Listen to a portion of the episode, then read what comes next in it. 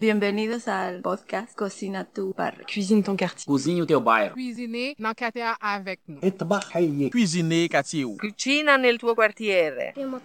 Cuisine ton quartier. Ici Annie Roy de Hatsa quand l'art passe à l'action. Je suis allée dans cet arrondissement montréalais à la rencontre des personnes réfugiées et immigrantes, de ceux et celles qui les aident dans leur intégration et des artistes qui s'en inspirent pour vous offrir ce grand parcours balado Cuisine ton quartier. Ouvrez votre cœur et vos oreilles et bonne rencontre.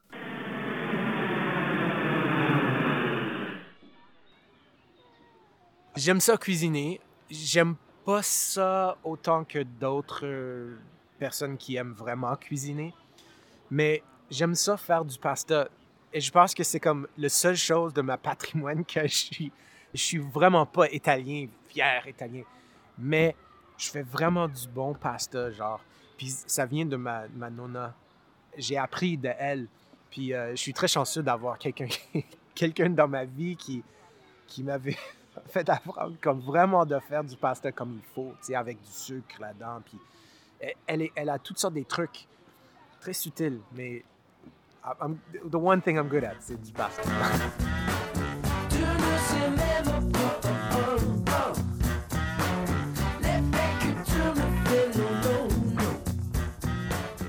J'écris euh, entre 3 et 10 poèmes par jour et je peux pas vivre sans ça.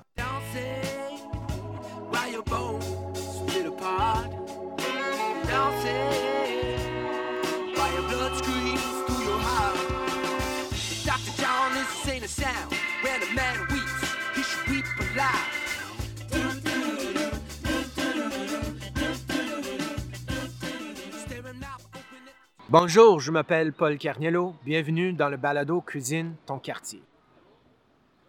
Je viens de Montréal. Je suis né ici à, NDG, Notre-Dame-de-Grâce, qui est un quartier à, Montréal qui est considéré, ou je pense qu'à l'époque, c'était considéré vraiment un quartier anglophone. Mais je pense qu'en même temps, il faut penser à NDG Côte-des-Neiges, un peu comme un des quartiers les plus interculturels au Canada, en fait. Donc, euh, j'ai toujours considéré ça une énorme influence sur ma vie parce que j'ai grandi entouré par des Jamaïcains, euh, des Italiens, des Coréens, des gens qui parlent espagnol, euh, plusieurs langues. Il y avait créole un peu partout. Donc, tu sais, ça a influencé beaucoup ma vie. Puis, j'habite encore ici à NDG, en fait. Mais j'aime bien mon quartier. Originalement, j'ai vécu dans le plateau depuis des années et des années. J'ai beaucoup aimé ça. Mais il il arrivé un moment dans ma vie, dans ma carrière, où j'étais prêt, je vais acheter quelque chose. Mais j'étais juste pas capable. Tu sais, le, plateau, euh, ça coûtait tellement cher. Et euh, j'étais comme, OK, je vais retourner à NDG. Et il y avait un moment où j'étais comme déçu. C'était comme retourner dans ton, tu sais, dans un quartier de, ta jeunesse. C'était comme un failure, un échec de vie ou quelque chose. Mais en fait, euh, j'aime ça. Je suis content que je suis là. Puis c'est un quartier très vivant et très, euh, très interculturel, très, euh, très divers. Puis je suis content que mon fils est là aussi, qui grandit dans ce quartier-là. Puis il voit que nous, les Blancs, sommes pas le centre du monde. c'est vrai que pour moi, le français, ah, ça a commencé tard. Je me suis allé à une école secondaire anglophone et dans le West Island, dans- donc dans l'ouest de l'île. Et dans l'ouest de l'île, tu vas voir, tu sais, euh, j'ai une énorme critique pour les anglophones qui vont vivre dans une place, mais essayer de garder le droit d'être unilingue. C'est bizarre, ok? mais ça, c'est la culture dans le West Island. Puis j'aime pas ça. J'aime pas quand je sors au reste du Québec aussi, dans les régions, sont en train de défendre leur droit d'être unilingue. Je trouve ça ridicule. Mais par contre, moi, mon éducation en français était vraiment, c'était la merde en fait. Puis quand j'ai déménagé au plateau avec ma femme à 18 ans, j'étais comme, fuck, j'ai vraiment fucké le chien. Puis j'ai commencé à, acheter l'itinéraire partout. Chaque fois qu'on j'entre un métro, whatever, puis je vois, il y a l'itinéraire qui sort. J'ai commencé à, à lire beaucoup. Et c'est c'est là où j'ai vraiment appris le français. C'est avec l'itinéraire, le magazine L'itinéraire. Euh, Mon démarche a vraiment commencé quand j'ai déménagé au centre-ville à 18 ans. Donc ça a commencé tard. Mon expérience est très spécifique. Moi, je suis le premier né au Canada dans ma famille. c'est comme, bon, mes parents viennent d'ailleurs. Ils sont des immigrants aussi. mon père, il vient d'Argentine, mais il était italien. Donc, des origines italiennes. Puis, euh, je suis comme. C'est quand même intéressant de le voir. Mon père, qui. euh, Langue maternelle italien, a appris l'espagnol à l'école. Après ça, il déménage au Québec, il apprend le français. Et après ça, apprendre l'anglais. Donc, lui, il parle quatre langues. Puis, il fait le plus grand effort que, possible dans sa vie. C'est impressionnant. Mais ici, on est tout le temps en train de, comme j'ai dit juste défendre le droit d'être unilingue. C'est comme, c'est pas la réalité pour des gens qui déménagent un peu partout et qui.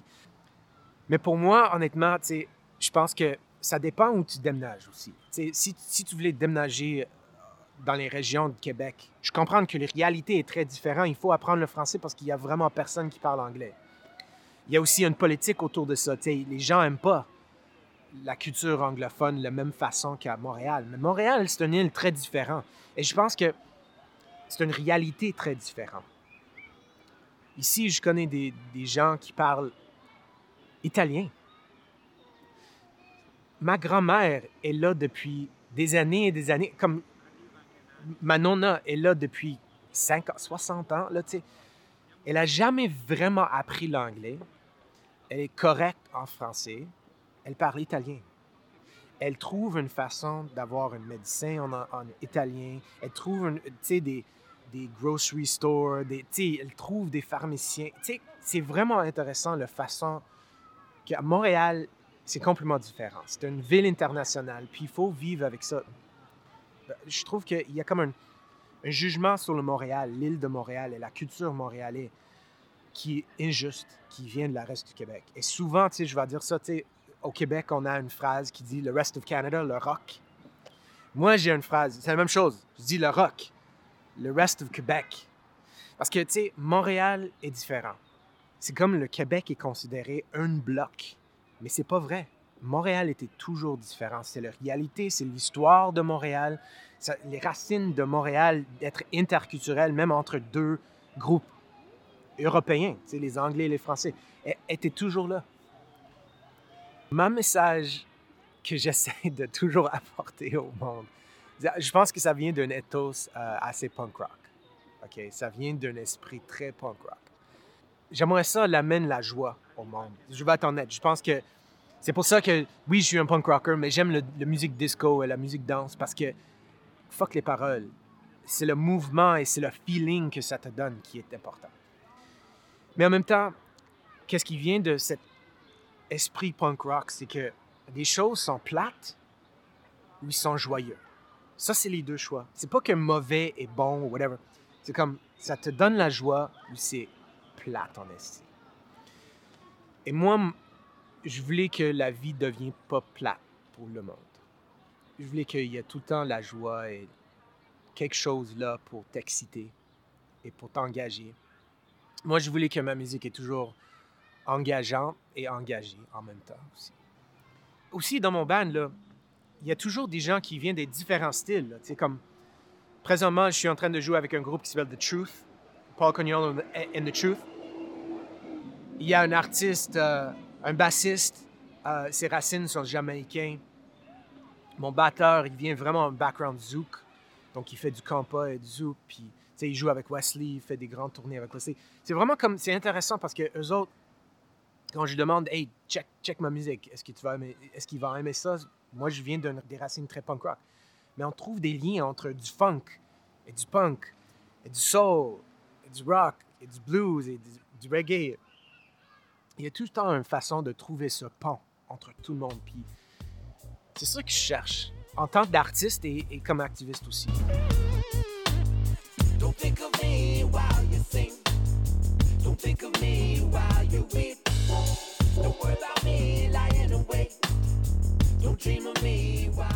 Comme la diversité pour moi, c'est pas juste culturel, c'est aussi comme une diversité artistique. C'est important pour moi aussi, là, tu sais. C'est surtout la raison que j'ai commencé la festival ici à NDG. Quand j'ai déménagé ici, il n'y avait aucun festival. Il n'y avait aucun festival local gratuit pour du monde. Il y avait des choses, il y avait des affaires, mais il faut payer, il faut aller dans un bar. Puis j'ai créé la Semaine des Arts NDG. Ça fait plus que 10 ans maintenant. Mais l'idée, c'était que de présenter quelque chose avec la diversité artistique. On va faire une, soirée où on fait juste des films, on va faire une soirée, c'est la musique, on va faire une soirée, c'est la danse, on va faire une soirée, c'est le théâtre, qui représente plusieurs différentes communautés aussi, culturelles là-dedans, puis tout ça. Mais, tu sais, l'idée, c'était de donner ça, d'offrir ça aux populations pour gratuit. Parce que, tu sais, pas tout le monde a l'argent pour aller au théâtre ou voir un opéra ou whatever, tu sais, euh, ou même payer des billets pour aller voir un film. L'autre truc pour moi, c'est que j'aimerais ça faire le, plus possible pour gratuit. L'accessibilité pour moi, c'est probablement le- la première chose, le numéro un importance dans la politique. Ça, c'est aussi comme le racisme systémique. Tout le monde parle de ça présentement, puis le problème, c'est que c'est l'accessibilité. C'est qu'il y a certaines personnes qui sont exclues et qui sont...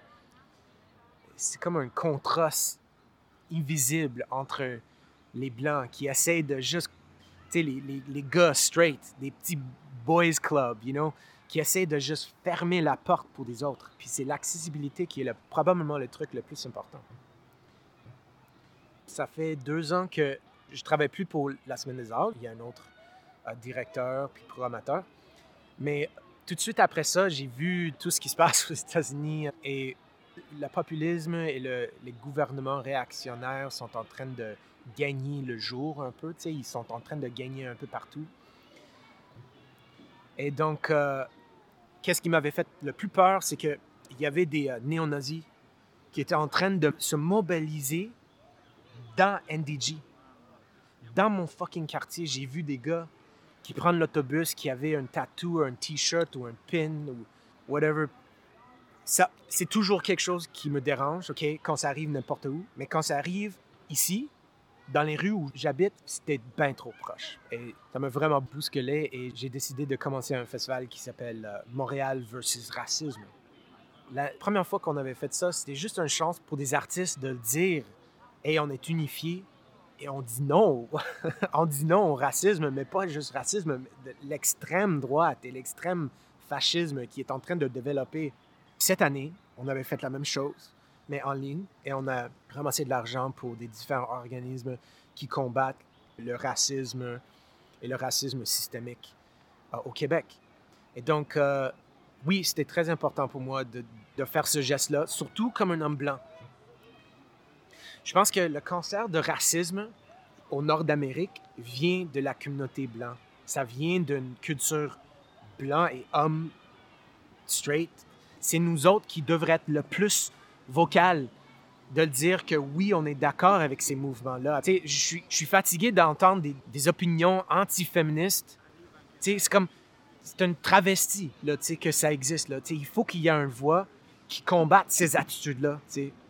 Que nous sommes pro-féministes, que nous sommes pro-Black Lives Matter, que, nous sommes pro-trans. Il faut être ouverte avec cette opinion-là. Sinon, tu sais, je dis le Boys Club souvent, mais le Boys Club, ça reste. S'il n'y a pas des boys qui, qui sont contre.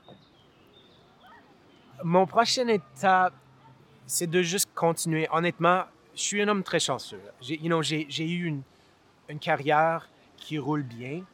Je suis pas aussi connu que probablement les, les plus grands artistes. Je suis pas Eric Lapointe, là, mais, mais en même temps, je gagne ma vie dans la musique, dans l'art. C'est un chemin très difficile à, trouver une façon de survivre financièrement, mais j'ai trouvé la façon de survivre. C'est certain que je vais continuer de sortir des albums, mais je vais continuer avec la lutte aussi. Mo- Mon activisme ne va jamais, jamais disparaître. Là. Puis je trouve que qu'est-ce qui me frustre un peu, c'est comme j'ai un enfant maintenant, j'ai- dans mes quarantaines, j'ai 41 ans, et je vois autour de moi mes, mes anciens amis activistes dans leur vingtaine. C'est comme ça devient moins et moins activiste avec le temps. Autour de moi, c'est ça que je vois avec l'âge. Et euh, je pense que c'est un peu triste. Pour moi, je deviens plus sécure dans mes idées révolutionnaires et dans mes idées égalitaires. Et, puis je pense que juste de continuer dans le même chemin, pour moi, ça va être quelque chose d'important pour moi. De ne pas perdre ce feu. Merci de m'avoir écouté. Chaque fois quand quelqu'un demande de signer, faire un autographe, j'écris la même chose. Puis C'est le message de ma vie, je pense. Je vais dire au revoir avec ça. J'écris tout le temps la même chose. J'écris Vive la révolution, vive l'amour.